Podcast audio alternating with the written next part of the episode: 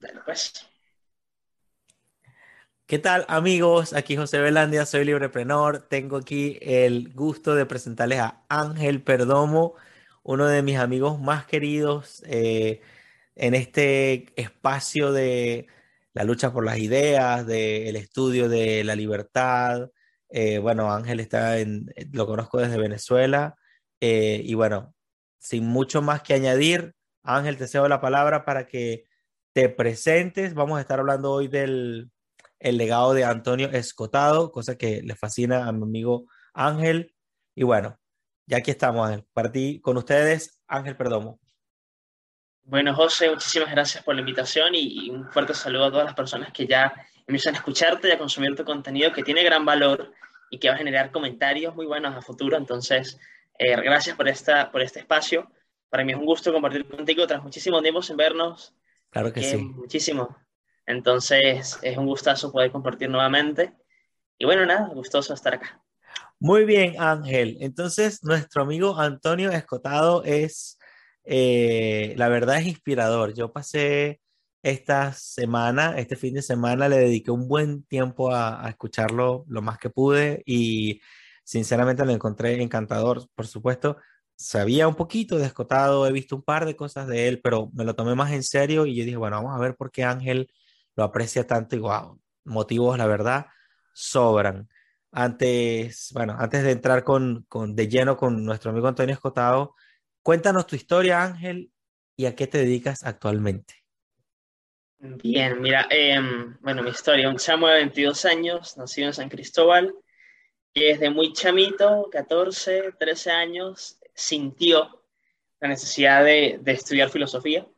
Empecé a leer filosofía por hobby personal eh, me, dio la moda y me lancé al ateísmo también en aquel momento y, me fue bien siendo ateo por un tiempo. Eh, me sentía muy rebelde y era muy chévere ser así, más a los 14. Entonces estaba chévere. Em, pero bueno, las cosas cambian y uno progresa y el pensamiento se fortalece y eso genera pasos importantes en nuestra vida.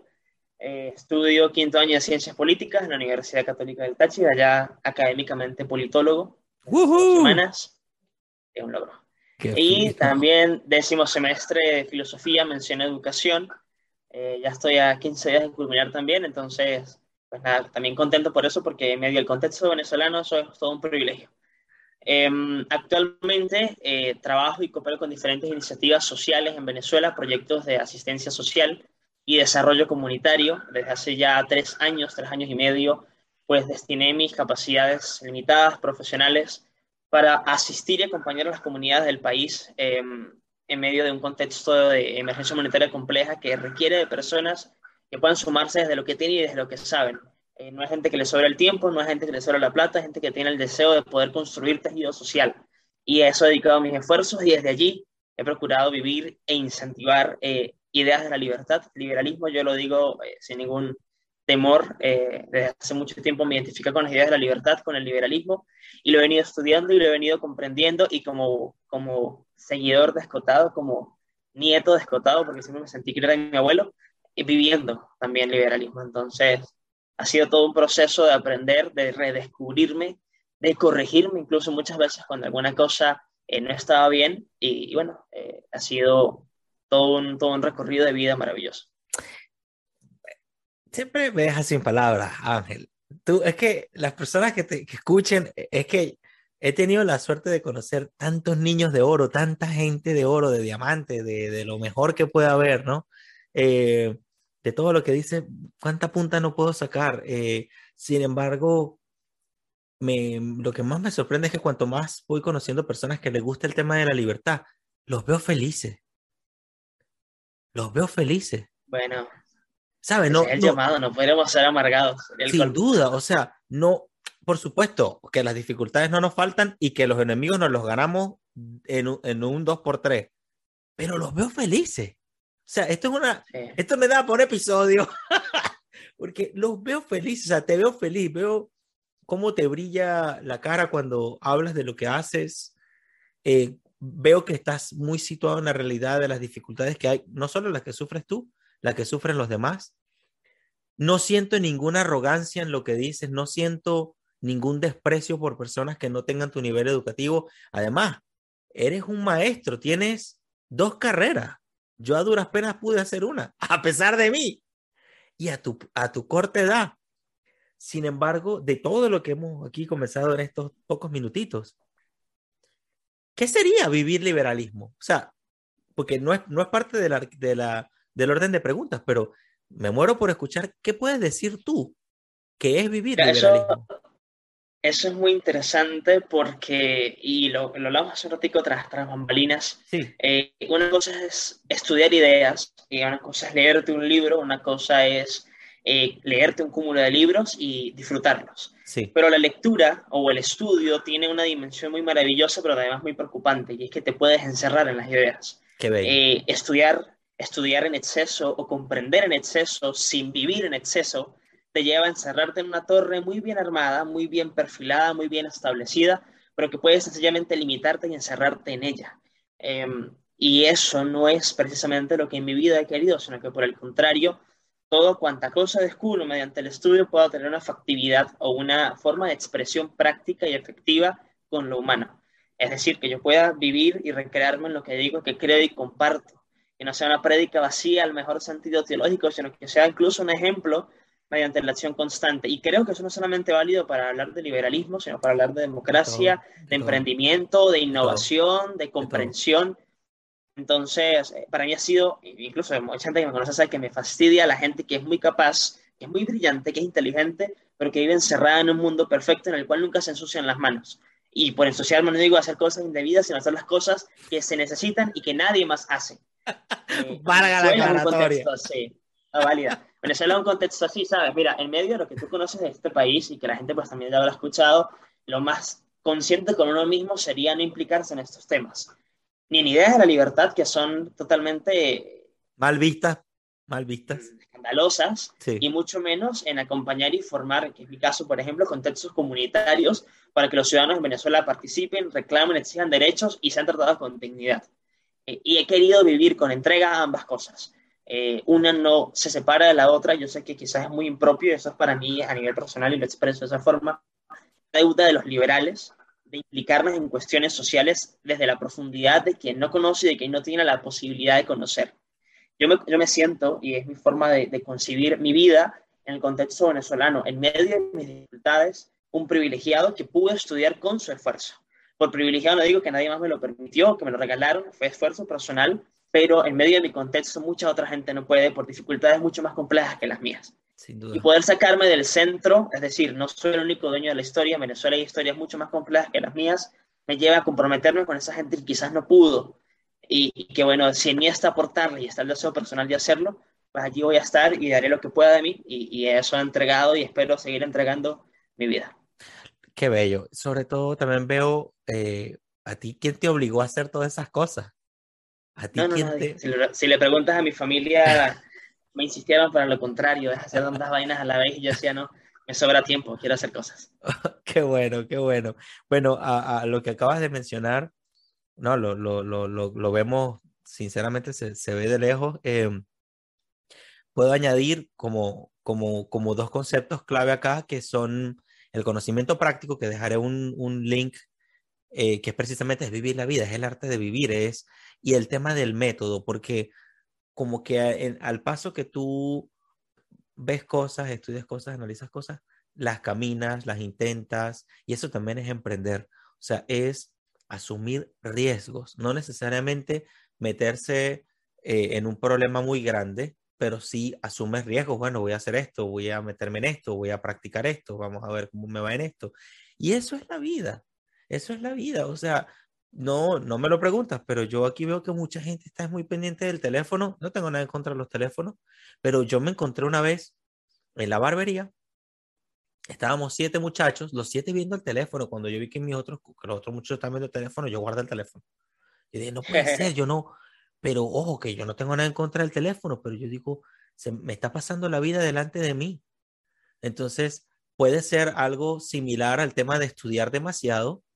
Eh, porque es muy cómodo, o sea, meterme detrás de un escritorio en una torre de marfil y entonces empezar a decir que todo el mundo está mal, que todo el mundo está equivocado, que por cierto yo tengo la razón, o que yo me, me planto delante de alguien y lo único que importa es que todo el mundo reconozca que yo he estudiado demasiado. O sea, ejemplos sobran seguramente de, de, este tipo de personajes y no tengo nada en contra de ellos, sinceramente, solo que, que cada quien siga su camino, con que no interfieran. Te cuento, te cuento una historia breve. Sí. Para, para, para, ilustrar esto que estamos conversando en este punto. Sí. Eh, parte de, mi, de mis labores, de mis acciones, eh, es trabajo en las zonas fronterizas del Alto Puro venezolano, mm. zonas marcadas por el conflicto armado y por la presencia de grupos irregulares. Comunidades totalmente abandonadas por el Estado, o sea, allí no hay un hospital, no hay una escuela, no hay absolutamente nada. Hay postos eléctricos y si tienes el privilegio, hay una alcabala de la guardia. Pero regularmente eso ni siquiera aquello. Eh, tú, cualquier persona que sepa de economía, contador, eh, alguna persona dedicada al emprendimiento, puede saber sin ejercer muchas ideas respecto a economía, sobre emprendimiento o innovación empresarial. Si nunca ha ejercido, eh, puede tener las ideas, no la práctica. Sí. En una de estas comunidades, en algún momento, eh, un grupo de estudiantes de la universidad, un grupo de contadores, llevaron una charla sobre emprendimiento a esta comunidad, a una de estas comunidades fronterizas. Llegamos a la zona, eh, estuvimos en la comunidad allí insertos, viviendo allí durante una semana, una comunidad hermosa de gente muy humilde pero muy trabajadora, sobrevivientes de violencia armada, y se empieza la charla, la charla de, de, de emprendimiento, y la charla estaba bien, pero era totalmente alejada del contexto en el cual esa gente estaba. O sea, de nada sirve que tú le hables a una persona de mercados bursátiles si él siembra cacao y lo vende en un burro. O sea, sí. vale el conocimiento, pero es inútil para ellos. La charla se convirtió en una clase magistral de estos hombres sembradores de cacao y cómo estaban haciendo ellos para producir cacao en Venezuela y vender, llevarlo hacia Colombia pasando por trocha sin pagarle ni al ejército venezolano ni a la guerrilla. Maestro. Para poder comerciar libremente, que esa es verdadera libertad, su producto. Maestros. Y fue una enseñanza, fue una enseñanza de quien no sabe nada. Fue una enseñanza de quien no tiene títulos. Fue una enseñanza quien no pasado por una universidad, pero que nos dio con su sabiduría, miren, muchachos, ustedes todavía tienen mucho para aprender. Y desde ese momento yo dije, oye, si como estudiantes de una universidad como creyentes de algunas ideas, como implicados en cuestiones sociales, no reconocemos el gran valor del conocimiento vivido desde la experiencia, estamos limitando a nuestra torre vacía y muy bien montada. Y en este contexto, en mi contexto venezolano, las ideas muy bien formadas, pero sin asidero inmediato, son totalmente innecesarias. Así lo digo, innecesarias. Sin embargo, le debes mucho a estas ideas. O sea, en el sentido de que te ayudan a tomar decisiones, te ayudan incluso a identificar, eh, precisamente a veces uno aprende algo e-, equivocado incluso y luego aprende a identificarlo. Hey, esto es un error. ¿Me explico? Entonces, eh, yo creo que lo que, lo que tú te, con lo que te topaste fue con el conocimiento práctico puro, puro en toda su pureza. O sea, saber cómo resolver un problema de mercado al margen del Estado, a, totalmente nacido desde la iniciativa emprendedora, donde la creatividad es lo imperativo. Entonces, eso es muy, muy interesante. Es lo que decía Huerta de Soto, es lo que diferencia un buen economista de un mal economista. Vuelvo al punto, no un economista de escritorio, sino un economista del mundo real, de la vida real. Entonces, te felicito, te felicito por eso.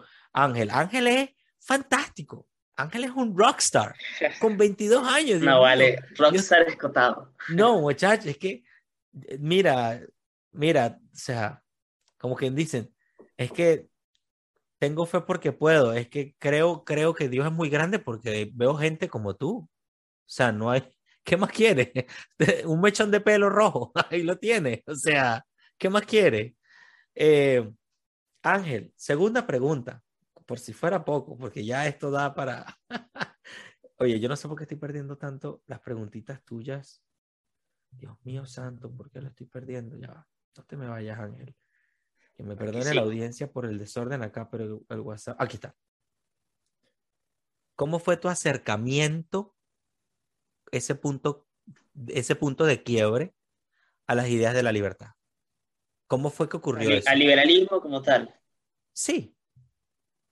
O, o, o, o, vamos a ponerlo mejor todavía, porque el liberalismo puede quedar encerrado en una palabra.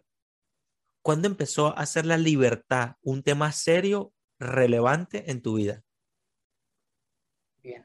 Bueno, aquí voy a echar un cuento mucho más subversivo que los anteriores. Me encanta. Eh, Era 2014, yo tenía 14 años, vivía en contexto venezolano, una jornada de protestas sociales fuertes, hmm. que tú la recordarás y mucha gente venezolana pues sabrá de lo sucedido. Sí, Era un chamo de 14 años. Todo comienza cuando yo tenía 13, 8 de febrero del 2014, yo tenía aún 13 años.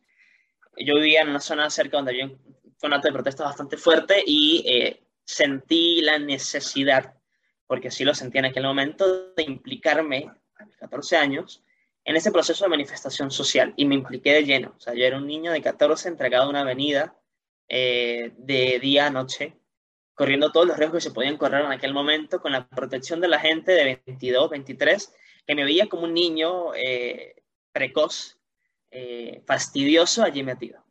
Y eso fue para mí una semillita muy, muy revolucionaria, en el sentido más puro del término, porque yo sentía como niño venezolano, como adolescente quizás, esa necesidad de expresarme y de manifestar, porque lo que yo vivía no quería seguirlo viviendo.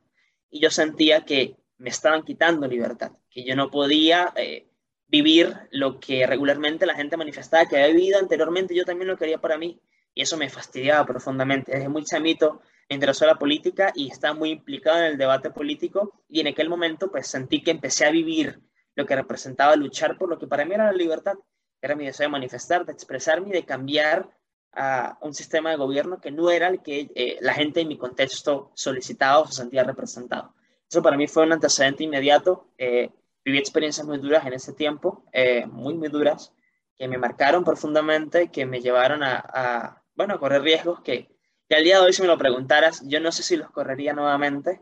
Creo que eso me determinó muchísimo en mi forma de ser y de pensar, pero que si, o sea, si lo juzgo hoy en retrospectiva, yo no entiendo, no entiendo qué se he metido, no entiendo por qué viví lo que viví, pero, pero agradezco en medio de todo por lo sucedido, porque me ayudó a madurar mi forma de pensar.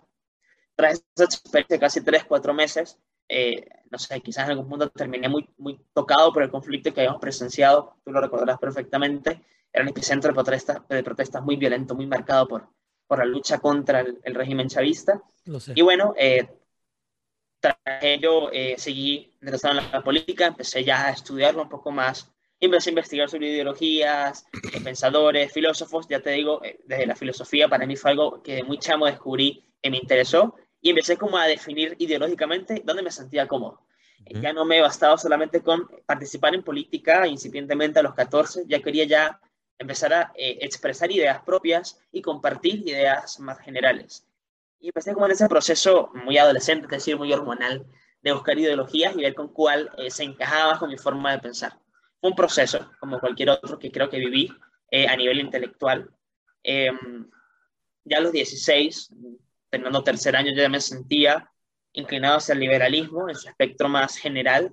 John Locke, como primer eh, antecedente que, que, pude investigar, eh, las ideas más republicanas, Montesquieu, etcétera, y bueno, allí fue eh, avanzando en ese proceso de, conocer lo que era el liberalismo. Conocí a Escotado muy joven, quizás adelantando un poquito, a Escotado lo conocí en 2017 y lo recuerdo mucho, más allá también hubo protestas en ese año, pero no fue por eso, sino porque en aquel momento ya en España se estaba muy de boga, muy bien la conversación, el proceso independentista de Cataluña, el proceso y Escotado era un férreo defensor de la Unión Española.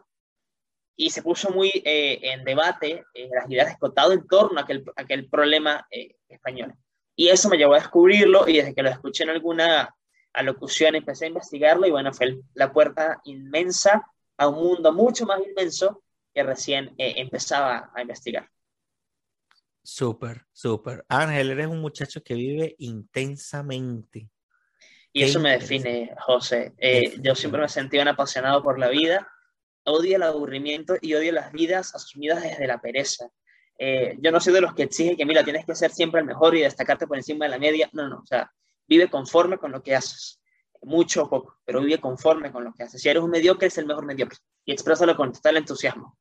Pero las vidas vividas en tonos grises, en matices allí muy, muy tenues, no son mi estilo. Creo que, que me lleva y me motiva la entrega plena y consciente a lo que me gusta y a lo cual me siento invitado y mi vida, si algo me pide, defínete en alguna palabra, me entrego a la pasión. Yo soy apasionado por lo que hago, por lo que investigo, por lo que busco hacer y, me motiva eso, me motiva eso. Y me llama la atención que has pagado el precio de que, de que, el precio que tiene seguir lo que uno lo hace feliz, porque wow, o sea, todo el paseo, has paseado por muchas cosas, has paseado por, bueno, por esos eventos, digamos, de protesta, lo cual ya eso te, encasilla de alguna manera en algo. Luego te pones a estudiar eh, eh, ciencias políticas, lo cual eso también tiene un precio y dirán algo de ti. Y luego eh, empiezas a defender una cosa y dirán algo de ti. Entonces tú, no es que no te importe en lo absoluto, pero es que tú vas.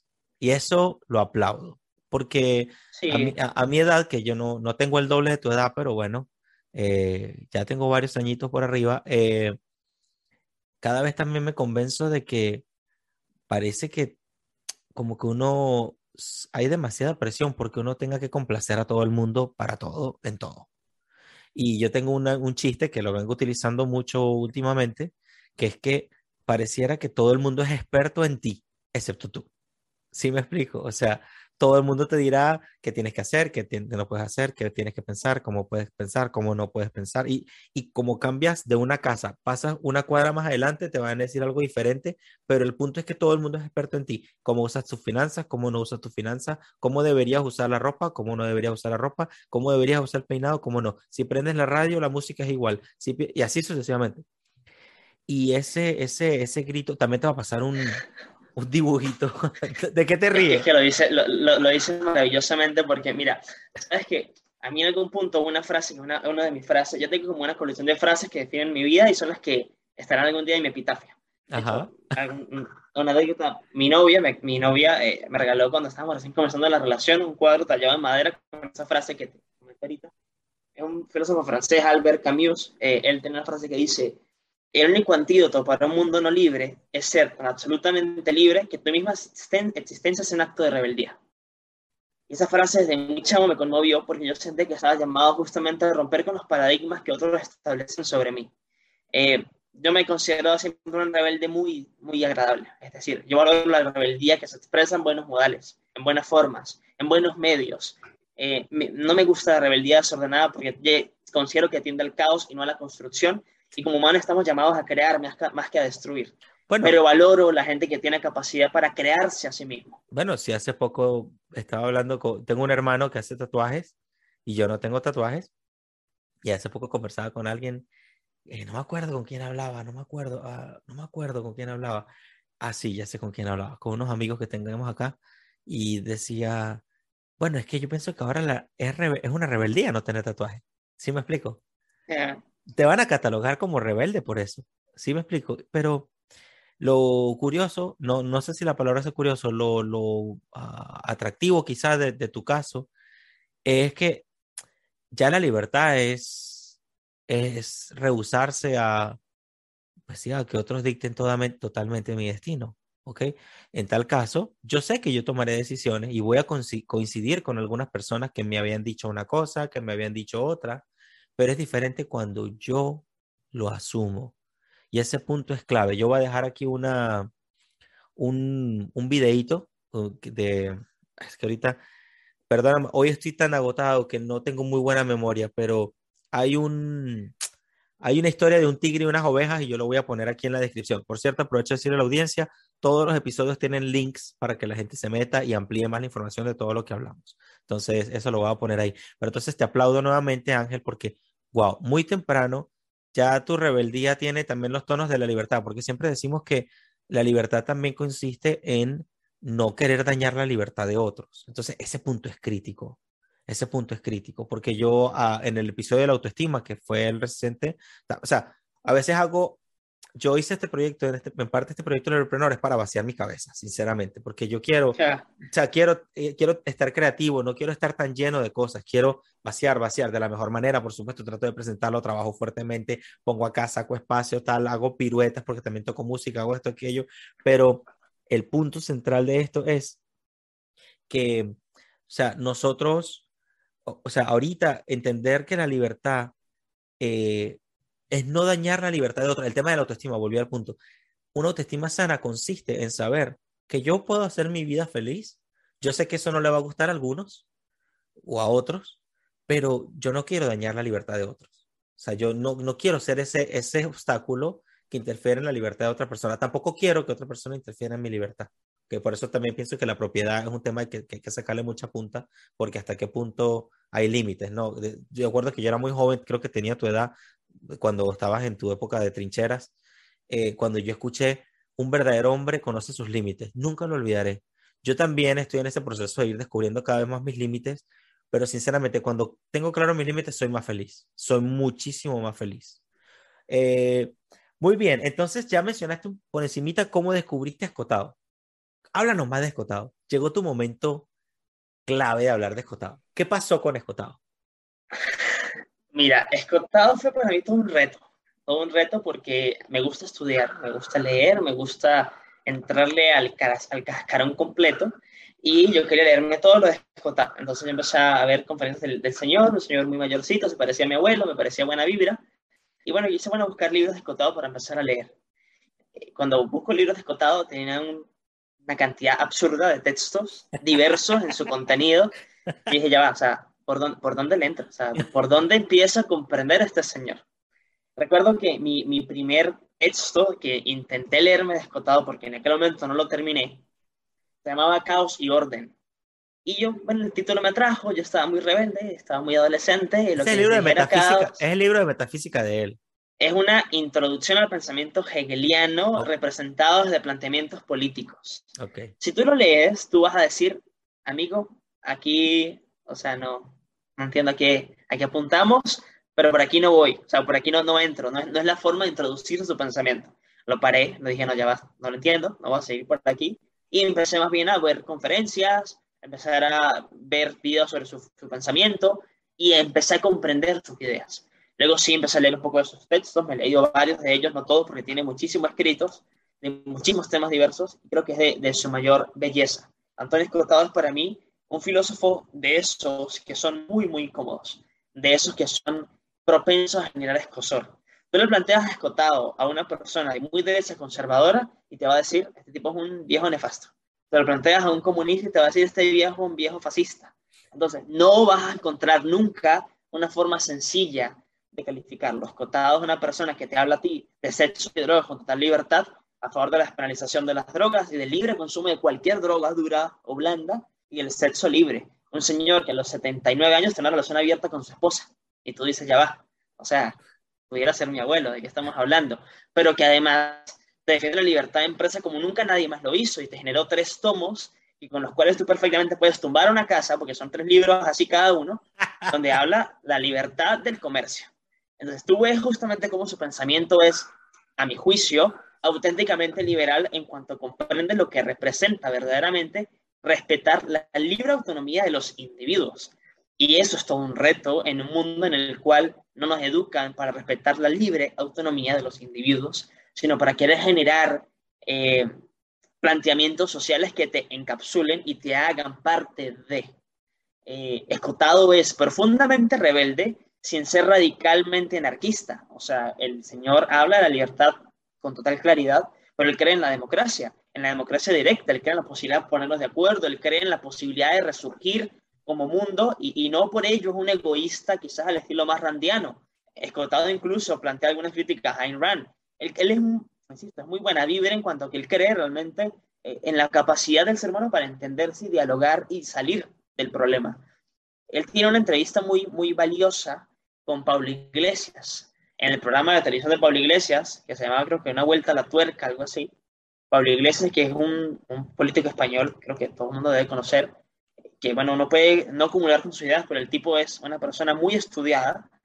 la entrevista con, con Antonio es muy rica en contenido histórico. Y tú ves debates allí desde la Unión Soviética, ideología nacional socialista, política española, eh, teoría económica, y tú ves debate de altura. La entrevista, que dura como poco más de 40 minutos, concluye con una frase escotada donde le dice, valoro que tú haces silencio cuando yo hablo y yo valoro hacer silencio cuando tú hablas. Esta posibilidad de callarnos mutuamente y escucharnos es lo que deberíamos enseñar al mundo, o sea, es lo que se debería replicar. Esta posibilidad de ponernos de acuerdo, callar y escuchar. Y, es parte de, de su gran virtud.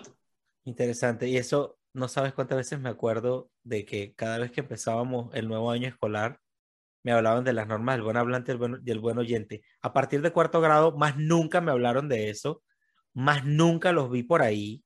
y en ningún lado me he topado de nuevo con las normas de buen hablante y buen oyente. Yo creo que vale la pena, si tienes un buen profesor de lenguaje o de oratoria o que valga la pena, eh, me encantaría que alguien nos hablara de las normas del buen hablante y el buen oyente. De verdad que me encantaría demasiado. Eh, ok. Ángel, qué tremendo muchacho sos. Este, ok. Coméntame un poco sobre algunas de las ideas, una o dos ideas, así como para empezar antes de que terminemos esta nueva parte, esta primera partecita. Em, un par, coméntame un par de ideas de escotado que sean fuertemente influyentes o para ti o para el mundo de hoy. Elige lo que quieras. Bien, eh, bueno, yo una idea fundamental de Escotado en mi vida y que, comparto con la gente que quizá hoy nos está escuchando, Escotado tiene una frase que me encanta, él dice que intenta ser valiente y aprendí a estudiar. Eh, él considera y, y, él defiende mucho esa capacidad humana para aprender y cambiar de opinión. En un mundo en el cual eh, nos invitan a mantener una postura firme, que tú no puedes nunca virar tu forma de pensar, que cambiar incluso tus planteamientos pareciera ser hipócrita contigo mismo, Escotado defiende y, e invita a la persona que descubra que al estudiar e investigar lo más normal es que tú cambies de opinión, cambies tus posturas.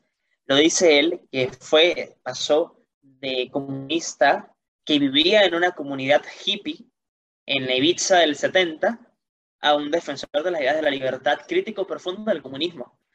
Lo dice una persona que en todo su proceso de investigación y redacción eh, bibliográfica aborda diversidad de temas, modificando o complementando, en mi juicio, eh, las posturas anteriores. Eh, y él invita, él reivindica justamente esa capacidad para descubrir.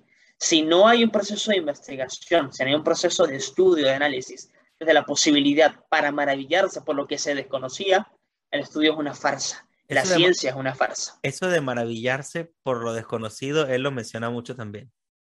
Sí, sí, de hecho para él lo desconocido es una maravilla. O sea, lo que tú no conoces es una invitación para ser conocido. Y si, si lo ves de esa manera, es una amplitud de conocimiento que está allí esperando por ti. Si tú ya estás dado al mundo como una persona con mucho conocimiento, pues bueno, todo lo demás me resbala porque ya tengo mi estructura bien montada y de aquí nada más influye. Él no invita a que la persona se vea de esa manera. Y para él justamente el liberalismo es esa expresión, esa expresión que es capaz de aceptar que lo que tú sabes, yo no lo sé y que nos complementamos. Y eso es libre intercambio. Y yo, veo también, eh, también en la forma, por la forma en que tú hablas y por la forma en que me presentas estas ideas, no veo por ningún lado una pizca de querer imponerme lo que tú piensas. Eso no lo veo por ningún lado, ni en ti, ni en Escotado, y, y es lo que puede marcar una diferencia, porque una cosa, tú puedes ser todo lo apasionado que tú quieras y te vuelvas súper comunista, wow, y pues tienes que cambiar de parecer y tal, y no sé qué.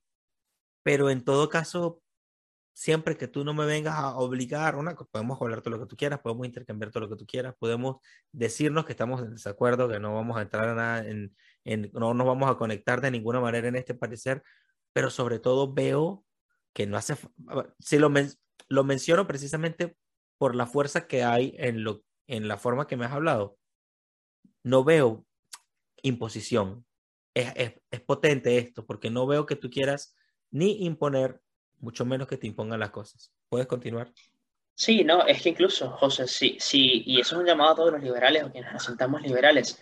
Si no atendemos a la importancia de invitar a la persona para que descubra y acepte si lo desea, un planteamiento, una idea, sino que intentamos embadurnar ah, con obligatoriedad el planteamiento, hemos perdido el proceso, hemos perdido esta lucha, por darle un nombre quizás a lo que representa defender o comulgar con algún grupo de ideas. Yo procuro no usar esos términos de lucha y defensa porque me parecen un poquito toscos a mi lenguaje. Fomentar. Pero, compartir. Sí, está, está, muy de moda hablar de lucha y que yo eh, me parece válido, no, es que lo juzgue, pero eh, busco no, no, emplearlos porque ya representan en sí mismo una afrenta de fuerza. Y, creo que, que, ya hay excesiva fuerza en el mundo como para hacerle mayor énfasis a aquel proceso.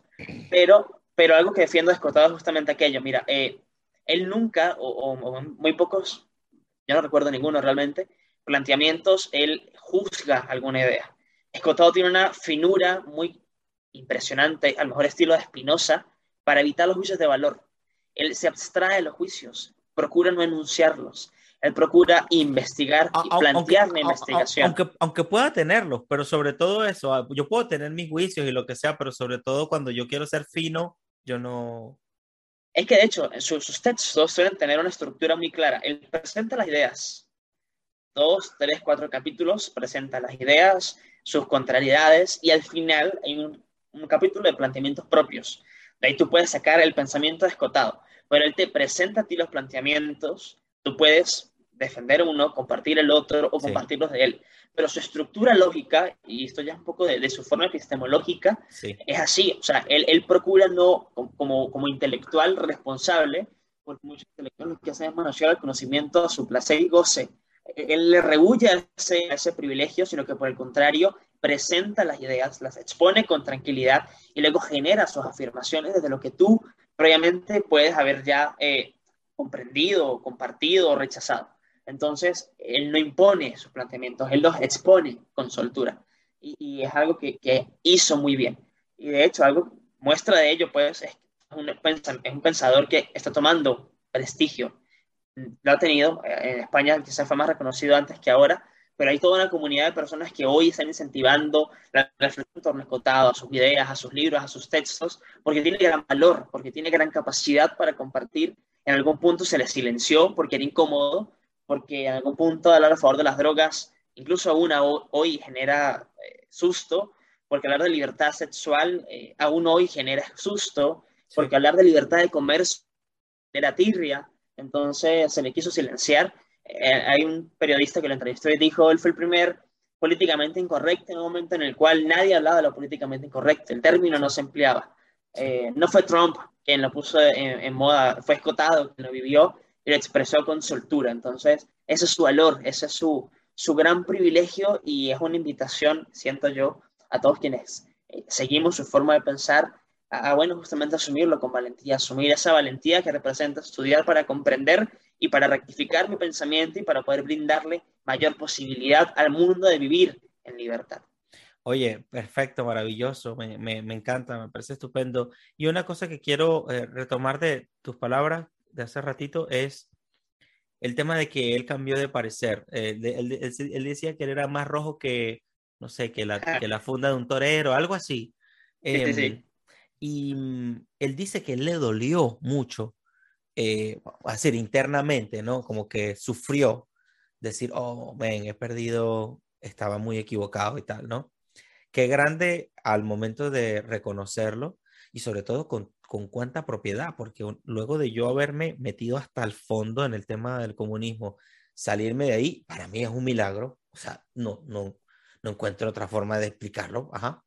Mira, en su biografía, él, él eh, su tesis doctoral es sobre el joven Hegel. Él analizó el hegelianismo, que es un filósofo que es considerado por muchos eh, académicos una base al socialismo o al comunismo, un planteamiento eh, filosófico que le da sustento a estas ideas. En, en, la época que él presentó su tesis doctoral estaba el franquismo en pleno, eh, en pleno brío en, en España y fue prohibida su tesis doctoral. Él no pudo defender su tesis porque estaba prohibida, su tesis era perseguida. Él duró, no sé seguro, si tres o cinco años sin poder defender su tesis porque sus planteamientos eran para aquel momento prohibidos. Y él lo hizo convencido de que era comunista y convencido de que era rebelde. En un momento en el cual estaba prohibido, él eligió ese tema, para que sigamos viendo un poco de cómo era su forma de, verse ante el mundo y con el mundo. Muy bien, muy bien. Bueno, en el fondo es casi un anarquista, pero ok, ok, casi un antisistema, casi, casi, ok, ok. Eh, vamos a, ya volvemos con más, un minutito, ya volvemos con más. Ya volvemos con más. Muy bien, hemos vuelto. Y em, todo un antisistema, el escortado, ¿ok? Sí, sí, sí, bueno, por mucha gente es considerado antisistema justamente porque sus ideas eran totalmente contrarias a una época totalmente progresistas, por darle un término, porque hablar de los 80, libertad de drogas, pero era muy progresista. Y más que contrarias, quiero decir algo, propias, que es diferente, ¿ok?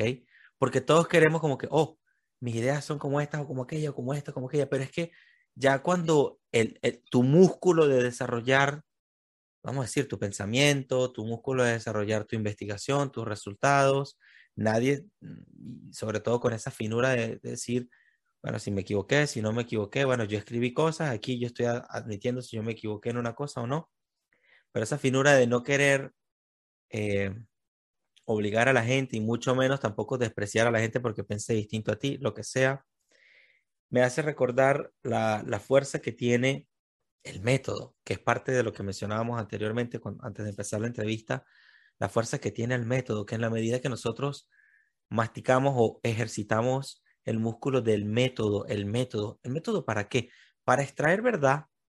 Yo no tengo problema con decir que la verdad exista, tengo problema con la gente que dice que tiene la verdad completamente, o tengo problema con el que niega la posibilidad de una verdad, porque además es contradictorio.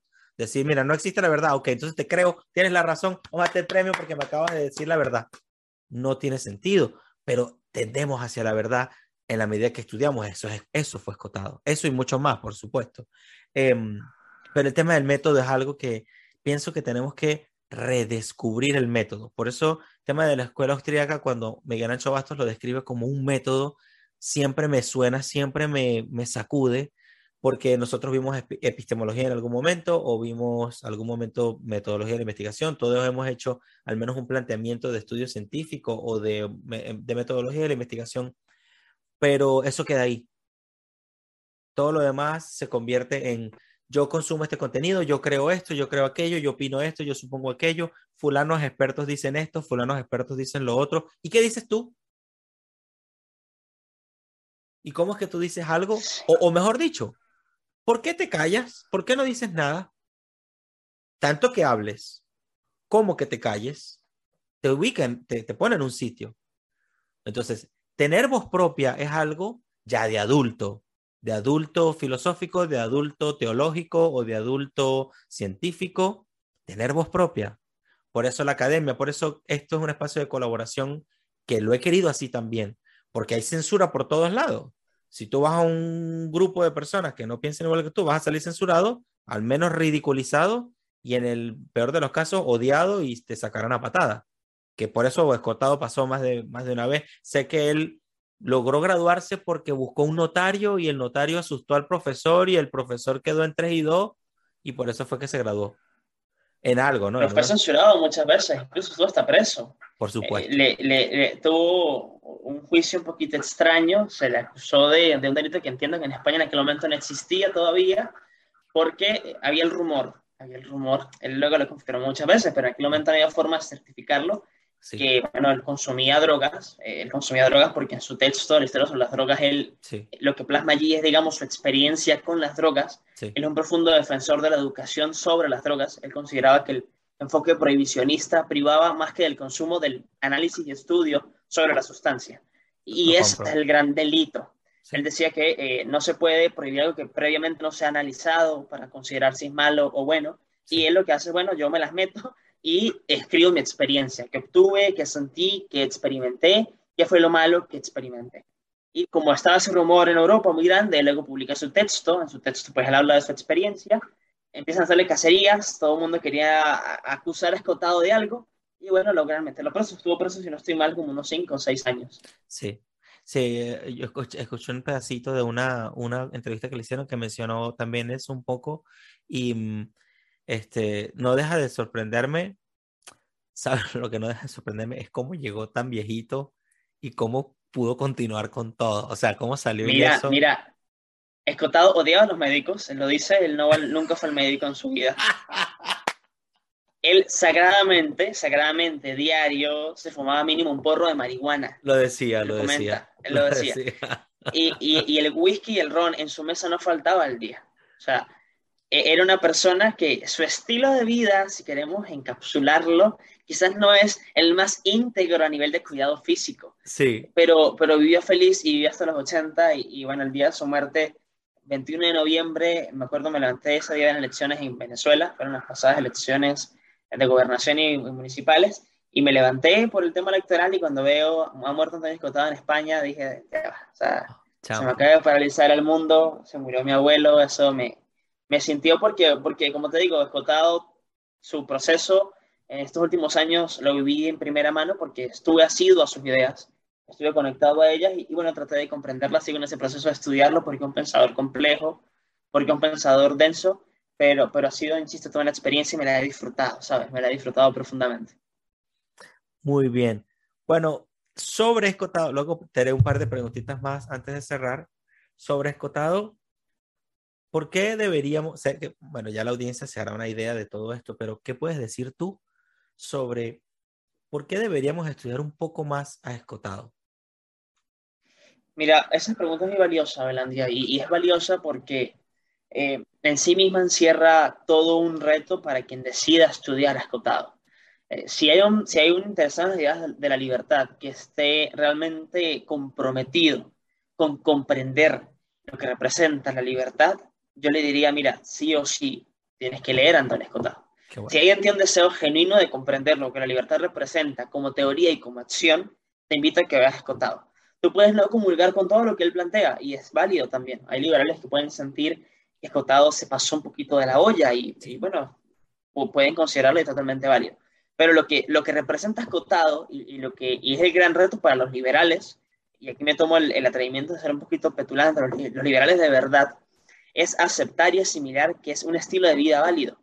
que es válido en cuanto fue vivido por él y no impuesto a nadie más. Cuando él quiso dejar de vivir así, él dejó de hacerlo. Él tiene un libro hermoso, creo que es su último libro publicado, se llama Mi Ibiza Privada. Él allí cuenta su historia de cómo fue vivir en Ibiza cuando la comunidad era un grupo de hippies que montaron discotecas donde se consumía drogas, alcohol y sexo libre. Antes de ser este gran sitio de rumbas que puede ser hoy en día. Ellos fueron los fundadores de Ibiza. Amnesia, que es la discoteca más grande de Ibiza, fue creada por él. Él fue su primer dueño. Para que veamos, insisto, la, la, locura de este señor tan maravilloso. El peso que tiene. Y, eh, eh, Antonio plantea en ese libro, él comenta que en Ibiza existía el amor libre. Eh, no habían relaciones monógamas, cada quien estaba y compartía su intimidad con quien deseaba. Y la gente la pasaba muy bien, eso parecía ser lo mejor del mundo, la gente se lo disfrutó profundamente. Pero él dice, así como nació Ibiza, de la voluntad de todos por vivir en libertad, así murió Ibiza. La gente se enamoró y quiso aislarse y darse para unos pocos el amor que ya no quería ser compartido. Pero fue voluntad de cada uno, nunca imposición. Qué bueno. Y esa forma de concebir el amor es para mí una forma también de concebir la libertad. Es decir, se disfruta en cuanto se quiere, con la responsabilidad propia de quien se hace cargo de su vida y de sus consecuencias. Y se limita en cuanto se quiere para preservar la comodidad de cada quien sin limitar a su contexto. No fue que vamos a prohibir Ibiza para que nadie más la disfrute, no. Yo sencillamente le comentaba, quien se enamoraba se retiraba de la comunidad, se hacía la despedida y se iba. Y se iba en España, a otras zonas, establecerse como familia y vivían felices. Pero fue plena voluntad de cada cual por hacer con su vida lo que les parecía más cómodo para sí mismos. Y ese valor es profundamente complejo de entender en una sociedad que no nos educa ni para ser libres ni para aceptar la libertad de los otros. Por eso, si tú estás interesado en la libertad y quieres comprender lo que ser libre significa, invito a que lean Antonio Escotado. Muy bien. Y sobre todo, fíjate, ¿no? Lo interesante. Eh, algunas personas le puede hacer falta irse para Ibiza, a otras no. Y eso está bien. algunas personas les, les puede gustar el tema de la droga o no. Eso está bien. Eh, yo puedo tener incluso una visión propia de las drogas. Estoy de acuerdo también con el tema de las regulaciones, que son un problema terrible, más el problema más la, la regulación que, que lo contrario. Eh, pero no, porque yo no consumo droga y, y entiendo el problema absolutamente. Y mm, tampoco tengo, tengo amigos que lo hacen y que no, y, y ellos entienden mi libertad y yo la de ellos, y fino, y siempre que me respeten mis límites, estamos bien, estamos en paz. Em, y también me voy dando cuenta, hace poco escuché un comentario que decía, normalmente la gente critica en uno lo que ellos no son capaces de hacer. Eso me tiene todavía pensativo. Eso todavía me tiene es eso. Mira, ese es de mis temas favoritos. Hay un hay autor que no es muy liberal, pero que es un autor muy importante, Eric Fromm, él es psicoanalista. Él tiene un libro llamado El miedo de la libertad. El miedo de la libertad. Tiene dos librazos. El miedo al amor y el miedo a la libertad. Perdón, el arte de amar y el miedo a la libertad. En el miedo a la libertad, es una de sus formulaciones más fundamentales, él dice que la libertad genera temor y ese temor se expresa limitando en el otro lo que yo siento que pudiera ser yo, pero no me atrevo a vivir. Es decir, esto que el otro hace, a mí no me gusta, pero no me gusta porque en el fondo me atrae, pero lo reprima todo dar. Entonces, es una, es una de las formas en las cuales se manifiesta el prohibicionismo. Limito la libertad del otro porque no quiero esa libertad para mí. Dármela sería perjudicial para mí mismo. No sabes cuánto te conozco, Ángel. Tú no sabes cuánto te conozco. Ah, no, yo sé que me conoces, amigos. Han sido cinco años mucho compartir. Mira, eh, sabes que mm, estoy totalmente de acuerdo y que mm, o sea, con esto, también con este, con este capítulo, no quiero que la audiencia se asuste porque pues, hay, personas que se escuchen y les sonará escandaloso, está muy bien y lo bonito es que yo pueda respetar en otro, incluso que diga, oye, a mí no me gusta nada de esto, perfecto, me encanta que no te guste algo de, de lo mío porque eso representa lo que es este programa que se llama Desiguales. Que a veces, a veces, a veces me acuerdo de. Epa, tremenda cuña, bien. Tremenda cuña. ¿Verdad que sí? ¿Verdad que sí? Quedó genial, quedó este, estoy profundamente convencido del tema de la desigualdad y no solo, no solo convencido, es que con salir a la puerta, sal de tu casa y ya lo primero que vas a ver es puras cosas desiguales, todo es desigual. Em, pero me gusta eso porque, o sea, la libertad consiste, a mí, me gusta decir a veces que ahí puede haber una idea así, pero si hay otra así que la pueden cerrar, esta está en cierta ventaja, ¿ok? Eso no, no ventaja para dañar ni ventaja para destruir a la otra idea, solamente para comprender a la idea. Quizá por eso también tu invitación para estudiar Escotado es, es que Escotado fue un tipo que fue capaz de estudiar las cosas sometiendo su juicio y luego eh, dando su juicio. Huerta de Soto también hizo algo similar. Huerta de Soto, él cuenta que él en sus exámenes de economía, puros keynesianos, Chicago Boys, marxistas que le daban clase, eh, él respondía las cosas y al lado escribía una interpretación austríaca de, las, de lo que estuviera estudiando. Eso quiere decir que estás en una posición favorable. Eso despertará muchas envidias y muchos enemigos, pero también muchos amigos. Hay mucho más que ganar. Mis coaches de real estate dicen, vas a perder más clientes por falta de intensidad que por exceso de intensidad. y, mira, sabes que ah, tú comentabas algo ahorita súper valioso y, es algo que también quiero advertir a mi querida audiencia que me la acabo de apropiar.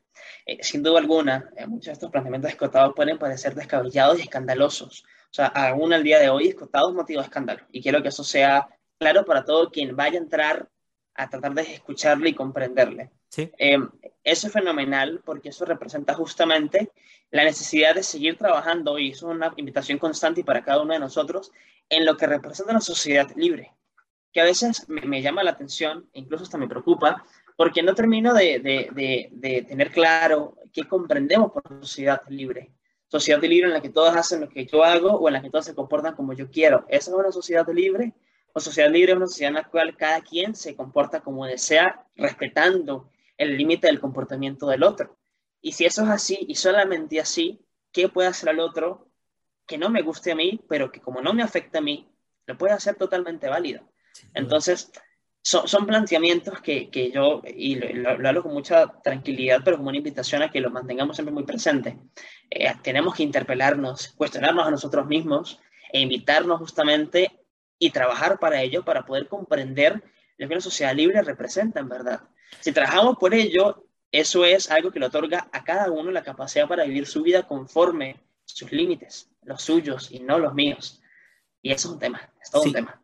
Es que eh, amar, sí, amar la libertad tiene un precio mayor a querer, hay gente que quiere reprimir la libertad de otras personas y amar la libertad existe, exige una, no sé, un nivel superior quizá de, de comprensión, de empatía, de tal. Amar la libertad no es amar el error en sí mismo, que la libertad implica los riesgos del error. Error empresarial, error moral, si tú estás en un código de religión, pues habrán errores morales, si tú estás en un código de, pues, de leyes civiles, habrán errores, todo eso, pero yo no, todavía, o sea, yo estoy en paz con los riesgos, o sea, hay que estar en paz con los riesgos, o sea, y saber, no solo en paz, consciente de los riesgos. Ahora mencionabas también eh, cuando decías que, que representaba una sociedad libre, también yo cada vez me convenzo más de la, de la relación profunda que hay entre libertad y propiedad. No puedo separar, o sea, para mí una sociedad libre sí, es una sociedad en la que se sabe que ese es el carro de esa persona, que ese es el perro de esa persona, que este está, está, está, y que este es el mío. Y así. Entonces, no me acuerdo quién era el, el economista que se ganó un premio Nobel por decir que los límites de la propiedad resolvían problemas, todos los problemas se resolvían con, el, límites de la propiedad. Es que cuando yo tengo propiedad, yo puedo tener caridad. Hay gente que le asusta el tema de la propiedad porque creen que todo el mundo son unos egoístas que se van a encerrar en su casa y tal y no sé qué. Ven, o sea, solo con, con mi propiedad puedo hacer caridad. Yo no puedo hacer caridad con lo de otro. Y, y las personas que practicamos la fe o que seamos cristianos, católicos o que tengamos cualquier otro código de, de religión, no robarás, es una cosa tan elemental.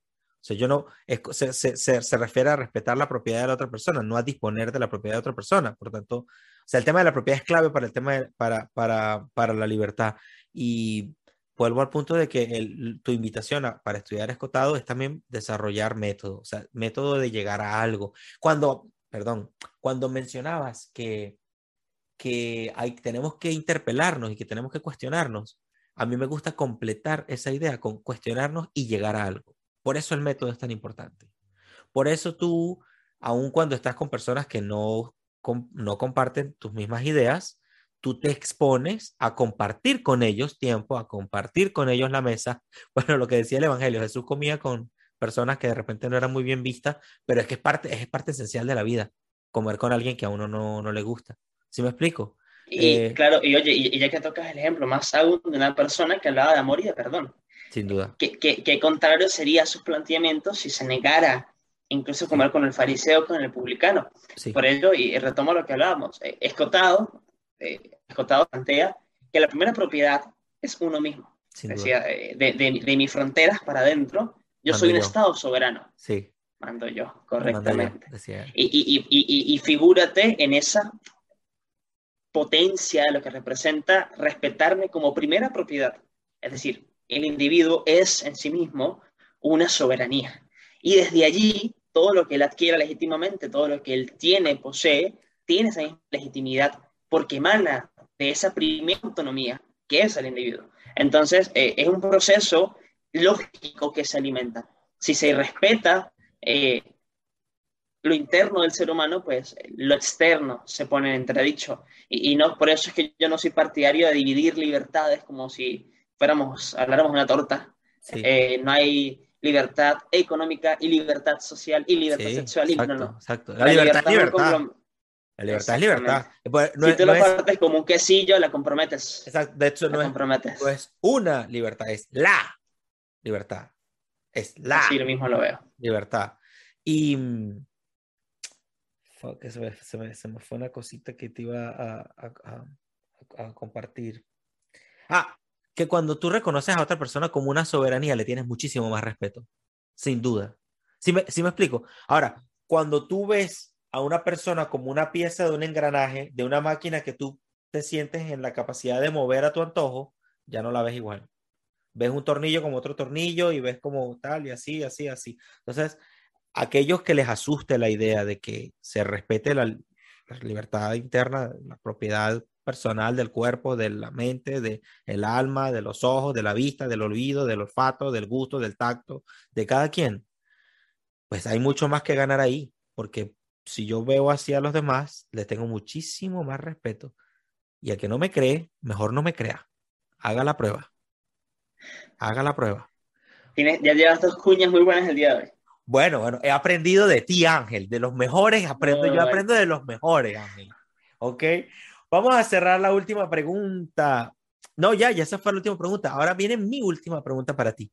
¿Cómo le hablas de libertad a tus amigos? Me muero de curiosidad por imaginarte hablándole de libertad a tus amigos, no de democracia, no del Estado, no del gobierno, no de economía, de libertad? ¿Cómo le hablas de libertad a tu gente? A tu gente, a tu amigo, a tu mamá. ¿Cómo le hablas de libertad a tu gente? Mira, yo, yo, yo trato de, aquí se me meto muy filosófico, eh, yo trato de ser muy mayéutico, muy a lo, a lo socrático. Eh, yo, yo quiero que cada persona sea capaz de descubrir cómo la libertad para sí mismo es valiosa. Cuando tú comprendes lo que la libertad representa para ti, esto te lleva a posibilitar que entiendas más fácilmente lo que representa para el otro. Por ejemplo, ¿a quién no le gusta poder hacer con su dinero lo que le venga en gana? Disponer de su dinero es sabroso y poder comprarte lo que quieres, tomar lo que tú quieras, comer lo que tú quieras, es la mejor forma de expresar tu libertad financiera. Invertir en lo que te guste, amar a quien tú quieras. Eh, esas expresiones que para ti son valiosas, para los demás también lo son. Desde la experiencia personal, la libertad adquiere sentido. Si tú lo has disfrutado, paulatinamente en el contexto, por ejemplo, de Venezuela, pero si tú lo has disfrutado, tú puedes comprender lo que representa para ti. Si eso no te lleva a vincularte y comprender la libertad del otro, allí hay un problema más severo. Pero la libertad, una vez que se ha sentido, no puede ser ignorada y creo que esa es la más potente invitación. Eh, quien, quien, comprende el valor de la libertad, quien empieza a experimentarlo, quien aplica en su propia vida, sabe lo valioso e importante que puede ser para, no, que es para la vida del otro. Y ese llamado a respetarse y a respetarnos mutuamente es lo que hace posible la convivencia social. Esa es la base de la humanidad. Ese es el verdadero sentido de lo que representa el humanismo bien comprendido y bien llevado adelante. Eh, no es convertirnos en una masa crítica, no es silenciarnos mutuamente, no es rebajarnos a rebaño de ovejas, es garantizarnos que cada quien tiene un sentido de expresión y que en común comunicación, que es una forma común establecer vínculo, se crean consensos, desde allí la paz y desde ahí la convivencia, pero nace de la libertad de cada cual para expresar lo que siente. ¿Amarás los, los enemigos del comercio descotado? Porque él sintetiza en el comercio esto que acabas de decir.